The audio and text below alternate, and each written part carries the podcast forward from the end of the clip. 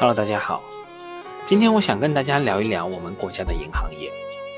当然了，这里所说到的都是基于投资者的视角。至于行业本身发展情况如何，这个问题就太复杂了，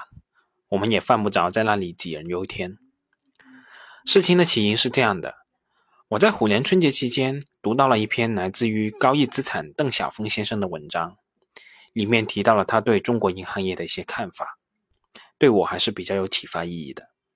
也包括在相当长的一段时间里，我们国家的银行业甚至整个金融业都不太受投资者待见。这里面也包括我比较敬重的千和屋老师。熟悉我的朋友应该也知道，我是参加了千和屋的洗米团的。先不论参加这个花钱多少吧，就花在这上面的时间就非常的宝贵。这从侧面也说明了我是比较认同千和屋老师的。他的许多观点我都非常同意，但有一点，我的观点和千和屋老师稍有不同。这个不同点就在银行，又或者说在金融业上。按照我的理解，千和屋老师认为银行业太复杂了，他通过向认识的一些银行分行的行长了解，也没有办法了解清楚一家银行的资产质量情况，所以对于普通投资者而言，是没有办法了解清楚一家银行的实际经营情况的。再叠加银行业高杠杆经营导致的高风险、高门槛导致的参与投资者较少等特性，导致整个银行业并不是一个理想的投资标的。但我个人认为，银行业其实与其他行业虽然有所区别，但在市场经济的环境下，并没有本质上的不同。普通的制造型企业制造的是一件件商品，而银行制造的是一般等价物货币。从银行经营的本质来说，通过各种途径把钱以较低的利率借回来，再以较高的利率借出去，这里面如果没有产生新的货币，这个过程其实与普通的批发零售企业是完全一样的，就是所谓的低买高卖呗。当然了，其实银行系统是可以派生新的货币的，我们也可以把这里看成制造出新的产品，只是这件产品没有办法加上包装。品牌等因素变成一件独特的商品，它永远只是一般等价物。在这一点上，与钢厂生产的螺纹钢与电解铝厂生产的铝锭也没有太本质的区别。所以在我的理解里，银行业并没有那么难理解，其他的行业也没有那么容易去熟悉。说句实在话，你真的要钻进去了解透玻璃纤维整体的业务，我相信整体的难度也并不会比银行业低得了多少。至于说到通过向一些分行行长打听，没办法了解到银行的真实资产质量这个说法，我个人认为这是一个点、一条线和一幅画的关系。你在那里细抠一个点、一条线，当然没办法看清楚这幅画到底画的是什么。这就好比我向格力电器的一个电机厂厂长打听整体格力电器的经营情况一样，可能也会得到一些有用的信息，但也有可能得出错误的结论。所以，按我的理解，中国的银行业起码是投资可以选择的区域之一，并不是什么雷区、高压线。至于说到我们国家银行业的状况，我这里也不班门弄斧了，我还是给大家分享一下我刚才所说的邓小峰先生对中国银行业的一些看法。银行业本质上是一个资产负债表的生意，重资本行业，有资本金的需求。要放贷款必须有资本金，这是一个杠杆率的约束。这个生意很古老，中国的银行业背负了特别多的负面看法。广为流传的有：中国银行业暴利，这个行业的利润占比过高，整个上市公司利润一半是银行的。中国银行业的高利润来自于政策保护，竞争不充分，都认为中国银行业利差过大，在利率市场化之后。一定会有急剧的下降。中国企业的坏账很多，目前的银行坏账没有反应，远远低于实际的情况。作为研究者，我们要客观的分析数据，寻找背后的真正答案。首先，我们看银行业，甚至是金融业利润占比的问题。对于第一种看法，我觉得坐标系选错了，因为我们国家主要的银行基本上都上市了。所以，上市银行的利润基本等于行业的利润，而中国企业有很多公司在海外上市，同时其他非上市的企业利润比例也很高。我们用一个简单的数据来对比，整个银行业一年的利润大概有一万多亿，而我们光规模以上工业企业的利润在二零一六年其实就超过六万亿。如果考虑房地产，还有一万亿元的利润。中国银行业整体的利润占中国企业利润的比例大概在百分之十五以下，这是一个合适的比例。中国银行业的利润占整个金融业的利润比例非常高，这是我们国家融资结构或者说资产分布所决定的。对于第二种说法，我们看一下息差。从中国和其他国家的息差对比来看，我们处于一个中等的水平。所有的发展中国家的利差一定远远高于中国。发达国家只有那些陷入低速增长、接近零利率的国家，利差才会低于中国。我们应该更深层次的去想，银行的利差是怎么决定的？本质上，它是反映了资金回报率和信用风险，应该和 GDP 的增速是相关的。它其实应该和社会回报率是相关的。从这个角度来讲，其实中国的银行利差是一个偏低的水平。或者整个中国的利率都是一个偏低的水平。我们可以看到，改革开放以后，一直到最近，中国的金融结构是鼓励借钱的人在占存款各方的便宜，这是一个国家鼓励制造业或者说鼓励投资的一个结构。当然了，我们可以说这是一个成功的结构，因为其他的发展中国家的 GDP 增速比较高的时候，利率一定都很高，只有中国是一个例外。我们研究了所有的东南亚国家、拉美一些国家以及中国的台湾、香港，在他们的目前阶段和曾经的高速增长阶段，银行利率都在一个比较高的水平，而中国确实是金融扭曲了。这个扭曲是鼓励借钱的人扩大再生产，收入分配上不利于拥有存款的人。银行为什么赚钱？很简单的一个指标是成本收入比。将中国和美国的银行做一个对比，我们是一个持续下降的阶段，远低于美国的银行业水平。和全球的其他国家的银行做一个对比，我们也是最低的。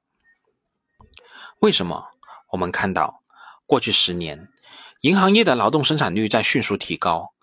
银行的资产增加了四倍，员工增加了百分之四十，单人对应的资产是一条三十度角的斜线，一路往上走。所以我们会发现，中国的银行如果和发达国家的银行做对比，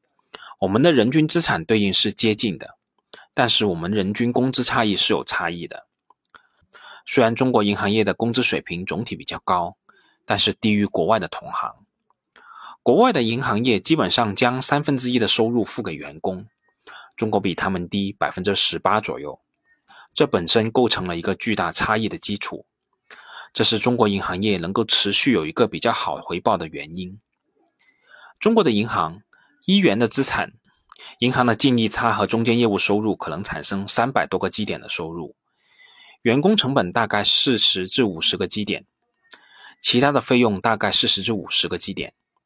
还有两百多个基点的拨备前利润。提一百多个基点的拨备的话，回报率还是非常高的。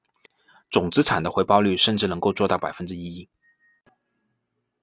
说到这里，我真的想说一句题外话：确实有不少投资者朋友会比较担心中国银行业的资产质量，但从我本人而言，我确实并不特别担心。特别对一些经营谨慎的银行，当然了，我们也看到有一些银行因为经营不谨慎，现在确实出现了一些问题。我们也可以看到他们的业绩确实已经大幅掉队。但是对一些优秀的银行、一些系统重要性银行，我确实是不太担心的。为什么？说句最实在的话，因为，因为他们是我们国家的亲儿子。我们既然需要他们向企业提供价格低廉的资金，那作为这个父母，自然也要保护他们的安全，这是相互相成的。当然了，这个话题再往外说是没法说的，大家自己去理解吧。对于第三种说法，全世界最极端的例子就是日本的银行了。我们研究日本银行的历史，尤其是从二十世纪九十年代经济泡沫破灭以后，到完全消化它的资产问题这段期间的历史，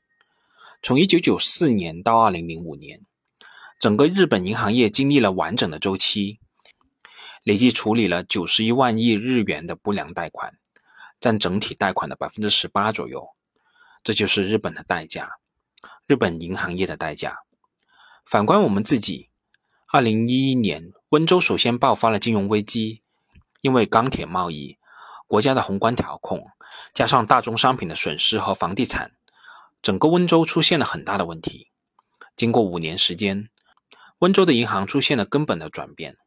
从2011年到2016年，温州累计处理了不良贷款大概1400亿，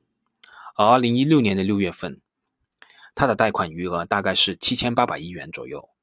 基本上百分之十八的贷款被处理掉了。如果我们按照清收比例百分之三十、损失比例百分之七十来估算，温州贷款的百分之十二损失掉了，这是一个参照。我们做研究需要有样本和参照，这个是坏账周期的结果。对于我们未来的判断，至少有一把标尺。我们统计了最大的八家银行，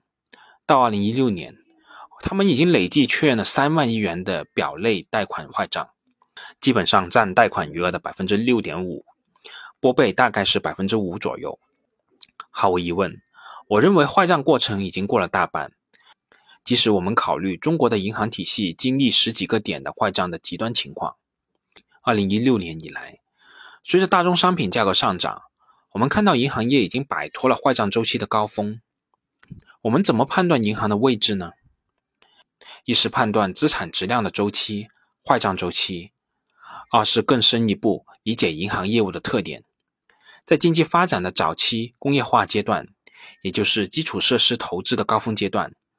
整个社会的贷款需求是以企业、政府为主的对公业务。这个时候的银行一定是对公业务主导的银行。我们国家的银行业的发展一直走在这样一条轨迹上面。当它做到极致的时候，生产率最高的时候，也面临挑战，因为发展到一定程度之后，你会发现企业的贷款需求下来了，而变成了消费者成为主要的贷款需求的增长方。比如说房贷、消费贷，其实银行的业务模式本质上和我们经济发展的阶段是要去匹配、去适应的。这几年有一个很大的变化，是以腾讯和阿里为代表的互联网公司开始利用自己接触客户的手段，实际上是改变了银行业的游戏规则，甚至是降低了银行业发展零售业务的天花板。传统的银行受这两家公司的冲击是非常大的。因为他们有最低成本的零售获客手段，而最近一家叫趣店的公司在纳斯达克上市，成立才几年，市值已经达到一百亿美元。它本质上只是一个阿里的流量贩卖者，但已经可以看出，传统的消费信贷会受到互联网公司的重大冲击。我觉得我们可以旁观企业的竞争和兴衰，观察行业的变迁，看到经济的发展，体会到经济的脉搏。当然了，这个行业也是一个可以高屋建瓴、纸上谈兵、眼高手低的行业。它是一个比较简单和纯粹的工作。本质上，你需要收集数据，需要自己去分析学习，然后有更多不同的想法，最后得出一个结论。好了，这次关于我们国家的银行业，我就先说这么多。反正学习完邓小峰先生的这些对中国银行业的观点。我是获益颇多的。我们这次先这么多，我们下次再见吧。仅作为我个人投资的记录，所谈及的投资标的不涉及任何形式的推荐，请独立思考并自担风险。